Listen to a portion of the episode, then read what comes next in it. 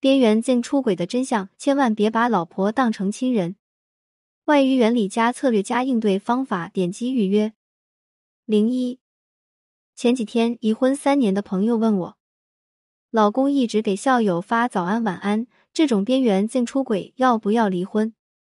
可能很多人不知道“边缘性出轨”这个词。约会专家 Melanie Schilling 接受澳大利亚 HuffPost 采访时解释过，边缘性出轨是。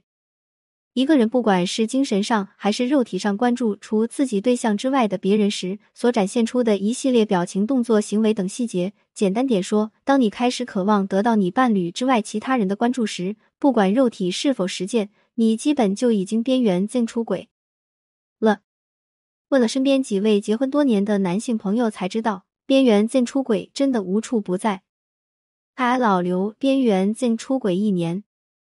我不知道什么是边缘性出轨，我不过是多关注了几个女主播，没事给他们刷刷小礼物，私底下见面吃个饭而已，房都没开过，根本算不上出轨。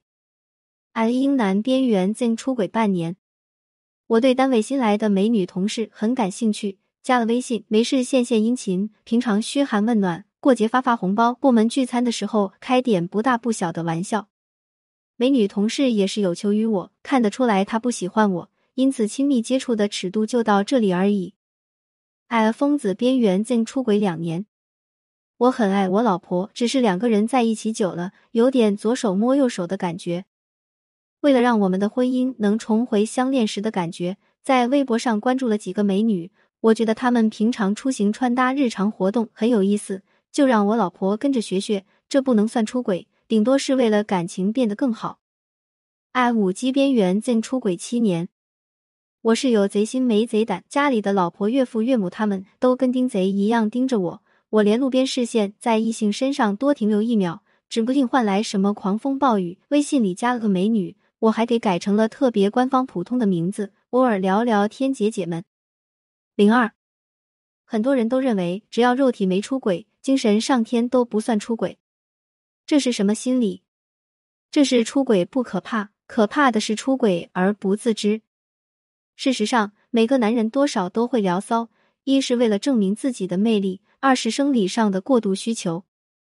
一个男人要是不聊骚，要么是极其重感情的，要么是他的老婆满足了他对女人所有的向往。无论是第一种还是第二种，在现实生活中都不常见，反而是谁都有可能被边缘性出轨。如果摊上了边缘性出轨的男人，真的只能束手无策吗？我觉得不是。我有个姐妹，结婚两年多，老公在外面聊小姑娘，被她发现了。她当时没哭也没闹，特别冷静的把自己所掌握的证明和怀疑线索告诉了公婆，然后给自己老公打电话，心平气和的和她老公说，一个小时内回来，如果不回来，我就带着儿子一起跳楼。然后和公婆交代一些平时饮食上的注意习惯，又说自己对不起二老，你们把我当亲闺女养着，我却没什么报答你的。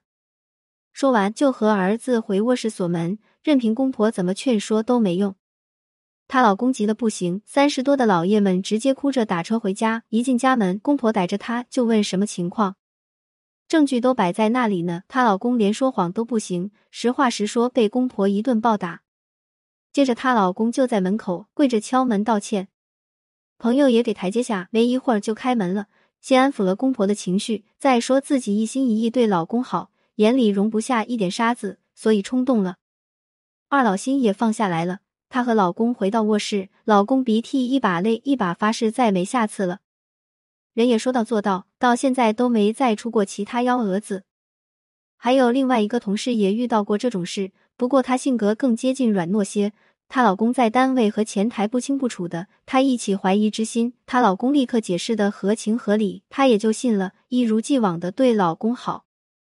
结果反倒是她老公承受不住内心的压力，主动坦白自己做的糊涂事。她先是哭了，说是自己做的不好，才会让他出去找别的女人。如果他做的好，也不至于会这样。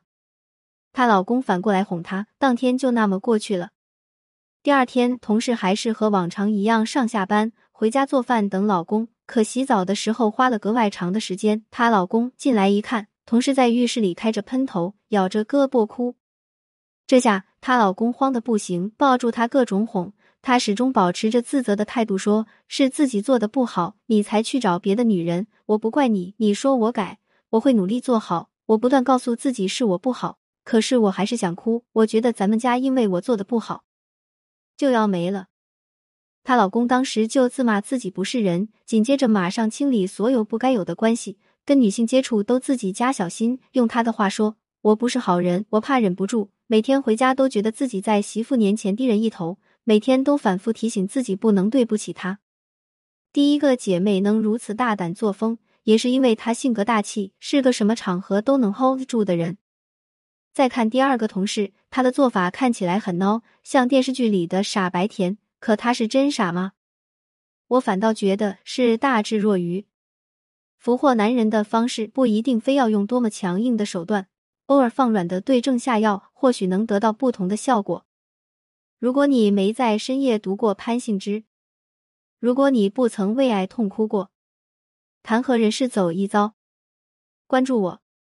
零三，婚姻的真正面目，想必过来人都知道有多少不易和心酸。毕竟家家有本难念的经。很多女人认为婚姻是自己的一生，将婚姻过好是每个女人的任务。每当婚姻出现一点裂缝时，内心便全然崩溃。但若是单纯的将婚姻的问题归结于某一个人的过失，这是一种不成熟的想法。婚姻要取得成功，不是一定要紧紧的将男人攥在手里，不要想着把男人捆绑在身边，也不要想着在对方身上找存在感。生活就是这样，你越想抓住什么，反而会越快的失去。不要认为只有孩子才有逆反心理，逼急了，中年男人也会爆发出逆反心理。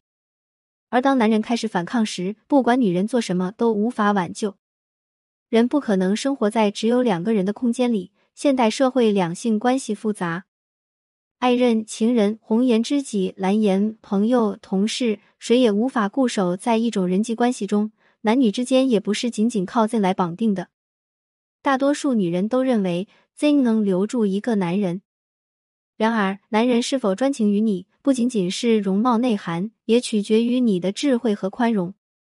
其实，想留住一个人的心，不管男女，都要靠智慧和能力。否则，再妖娆的女人也有看够的时候，再多的姿势也有用倦的时候。这也是喜新厌旧一词存在的意义。毕竟，婚姻跟恋爱不一样，恋爱是蒙着一层甜蜜的纱布，只能看到对方的优点。自动屏蔽到对方的缺点，而婚姻里更多的是家长里短的琐碎杂事。很多人因为恋爱中的美好走进婚姻，却不想随着时间流逝，当初那股甜蜜会逐渐褪去，爱情变成了亲情，开始出现更多的矛盾，比如各式各样的边缘性出轨行为。虽然肉体还保持着所谓的忠诚，但心里已经无数次跨过红线。若是没有已婚这个道德枷锁，也许肉体早就跟着一起不忠。黄磊老师也说过，不要把老婆当亲人。所以，想婚姻长久不出现随时破裂的危机，不如试一试让彼此循环往复的重新喜欢上恋爱时的彼此，时刻被吸引着，这段婚姻才能细水长流。点击购买《夫妻的世界》。如果你没在深夜读过潘幸之，如果你不曾为爱痛哭过，谈何人世走一遭？关注我，点阅读原文。潘幸之和团队为新同学做一次免费情感分析，感谢您关注潘幸之。有婚姻情感问题可以私信我。